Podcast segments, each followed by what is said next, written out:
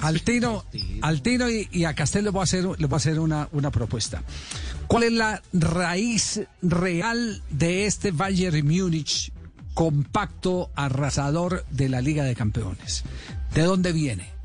Porque, eh, y, y traigo esto a colación porque eh, he encontrado muchas teorías y hay y no hay eh, eh, dentro del mercado eh, de la opinión no hay una eh, sola teoría, sino muchas teorías y una de ellas, por ejemplo, es el que hay una rara mezcla entre el poder físico alemán que hizo grande al fútbol teutón en campeonatos del mundo a nivel de clubes en algunas eh, temporadas y algo que se fue fijando desde Klinsmann y reafirmó el paso de Guardiola por el Bayern Múnich.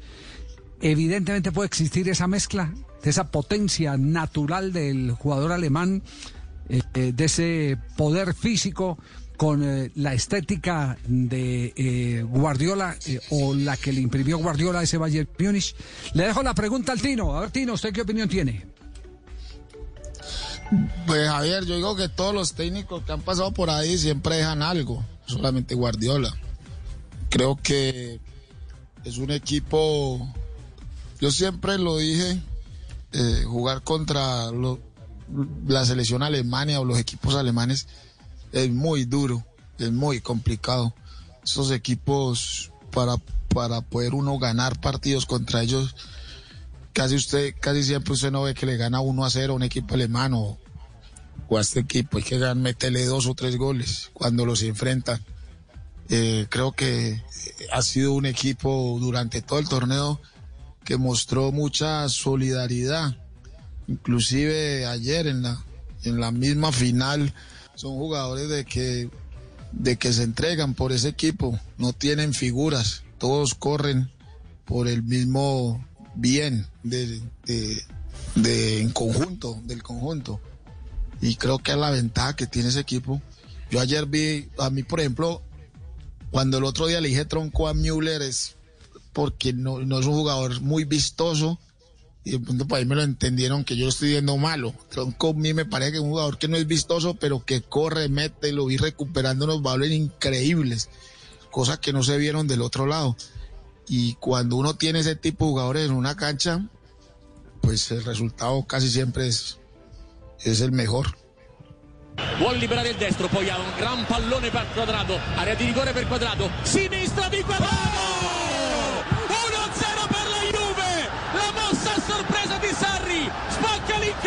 Sull'assist di Higuain. Juve 1, Atletico 0. Clamoroso al Metropolitano. Gracias al productor. Estábamos hablando de la Bayern, de Bayern eh, Múnich, del gol de Coman. Pero si está tan apasionado por Juan Guillermo Cuadrado, eh, entre a la página de la UEFA Y vote puede ya. votar por el gol de Juan problema. Guillermo Cuadrado. Ya, Exactamente. Ya, ya, por el gol de Juan ya le estoy Cuadrado. mandando el link para que vote. Ese es Sí, mensaje el mensaje, ¿cierto, cierto Ricardo, que es un mensaje subliminal? Sí, sí, sí. Claro, vote. Sí, Estamos sí, en sí. blog hablando del Bayern, pero Sí, vote sí. por cuadrado. Entre Pero vote por cuadrado. No se Exactamente, vote por cuadrado. Exactamente. Don Javi, estoy revisando la votación de, de los goles, la votación de eh, anterior, eh, donde ganó Messi, la de 2018 y 2019. El gol, el gol ganador fue el de Messi, pero no da resumen de cuántos votos fueron, sí, no da resumen de cuántos votos fueron, ni cuántos tuvieron los otros eh, goleadores. Entonces, les Solo dan el nombre y ya. Solo dan el nombre y ya, o sea, no, no hay como, como cuando son las votaciones, o sea, confiemos en la justicia de, de la, de la página de la, de la Champions y votemos por cuadrado y esperemos que sea el ganador. Bueno, eh, eh, eh, en este paréntesis cuadradiño que tenemos, eh, Castel, ¿cuál es su opinión? ¿Cuál es la raíz de este Bayern Múnich? ¿Cuál es eh, Javier. el verdadero ADN? A mí me parece que los alemanes tomaron una decisión con una valentía y poco usual, porque generalmente cuando las cosas están funcionando no se cambian. Hay un, pero hay un dicho que dice lo contrario. si funciona, mejóralo. Y entonces la mejora de los alemanes a partir del 2006 en, su propio mundial es un, proceso que, que- que- empezó antes, pero vamos a partir del Klinsmann en el 2006, tomaron la decisión de evolucionar no por los resultados, por los malos resultados, no cambiar por- porque Alemania siempre ganaba, o, o por lo menos siempre fue competitiva, siempre fue potencia. Ellos tomaron la decisión de mejorar su estilo de juego, hacerlo un poco más virtuoso, hacerlo un poco más para llamarlo de alguna manera, un poco más atractivo para la retina. eh, y se olvidaron y fueron desplazando a los tanques alemanes por jugadores más dúctiles, jugadores eh, que incluso ellos, en algunos sectores, ellos llaman una generación contracultural. Entonces empezaron a hacer un fútbol más asociado, trabajo en zona, no hombre, hombre, en la marcación, en defensa, eh, no tanto centro, no tanto pases largos, sino un juego más asociado. El sumum de ese cambio se, fue, se vio en el Brasil, en el famoso 7 a 1 contra Brasil, que hicieron tres goles dentro del área haciendo cinco toques. Es decir, eh, ya, ya en, lo, en, en, en, en lo máximo de la expresión del toqueteo que antes en Alemania no era. Bueno, los equipos también fueron evolucionando hacia allá y la llegada de algunos entrenadores, algunos entrenadores alemanes jóvenes, como Klopp, como este muchacho que está ahora dirigiendo a- al Paris Saint Germain, como el que di- dirige al Borussia.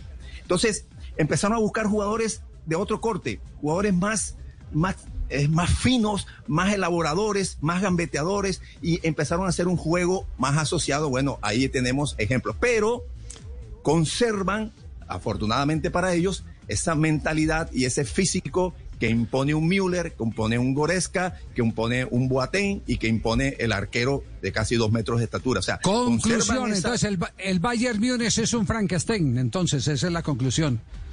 No, Javier, me parece que conservaron y conservan lo positivo, lo fuerte que tenían ellos en mentalidad, en presencia física, en Ay, disciplina. es que Franke- y, perdón, y es que Frankenstein no fue esa la idea de, de- de- de- de conservar. A ver, que Castel, indestructible. Franke- Claro, que, ah, claro, que Frankenstein lo que Una hizo suma fue- de cosas fue buenas. tratar una suma de cosas le tratando de mejorar el y eso, claro, Le sí, sí. pero, pero no quedó del todo bien, Frankenstein. Quedó así un poco Sí. medio. Ah, no Ah, es que pero usted está pensando en la película, no era una analogía, Ah, profesor Castel. no, No, no, piense en la película. sí, sí. No, no, no, no, no.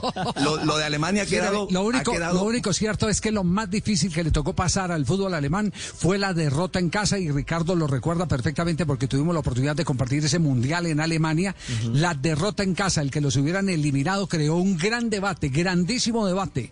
Debate que finalmente lo ganó ni siquiera Klinsmann, que dijo adiós a la selección.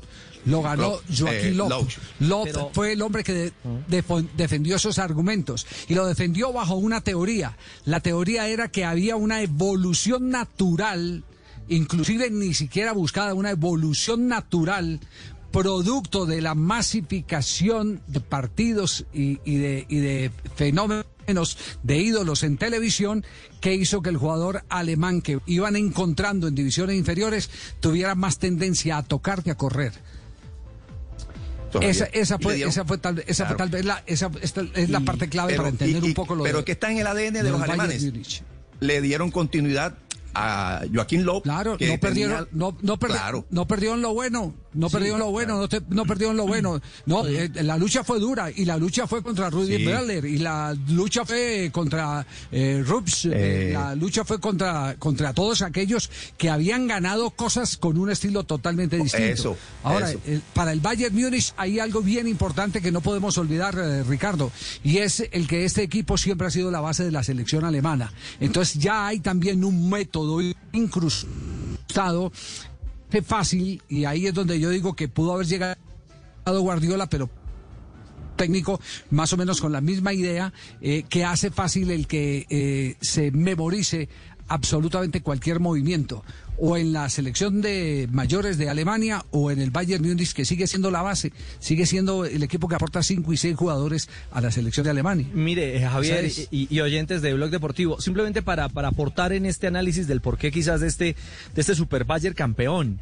Sí, está claro, eh, la derrota en su propio mundial activó alarmas y se mejoraron detalles eh, que los hizo la potencia eh, que luego arrasó justamente en el Campeonato del Mundo de Brasil.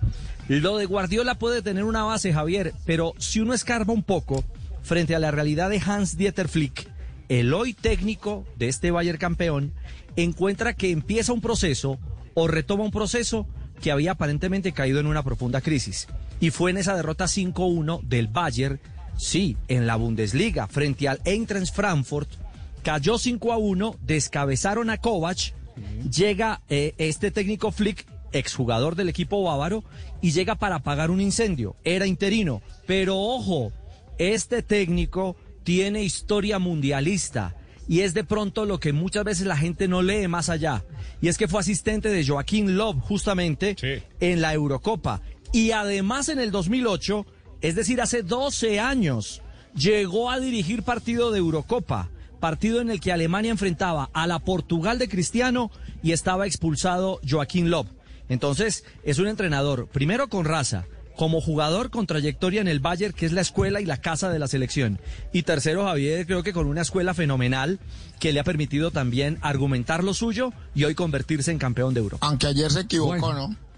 Se equivocó feo sacando esos dos, o sea, sacando el que hizo el gol, sobre todo.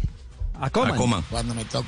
Sí, A- a no lo puede sacar Sí. nunca en un partido que se le abrió para que ese muchacho siguiera, porque era el único que encaraba y que estaba llegando y en cualquier momento le hubieran hecho un penalti. Y a Nabri, y, a Apenas- Nabri, y el otro... el otro Pero Nabri ayer no tuvo un buen partido.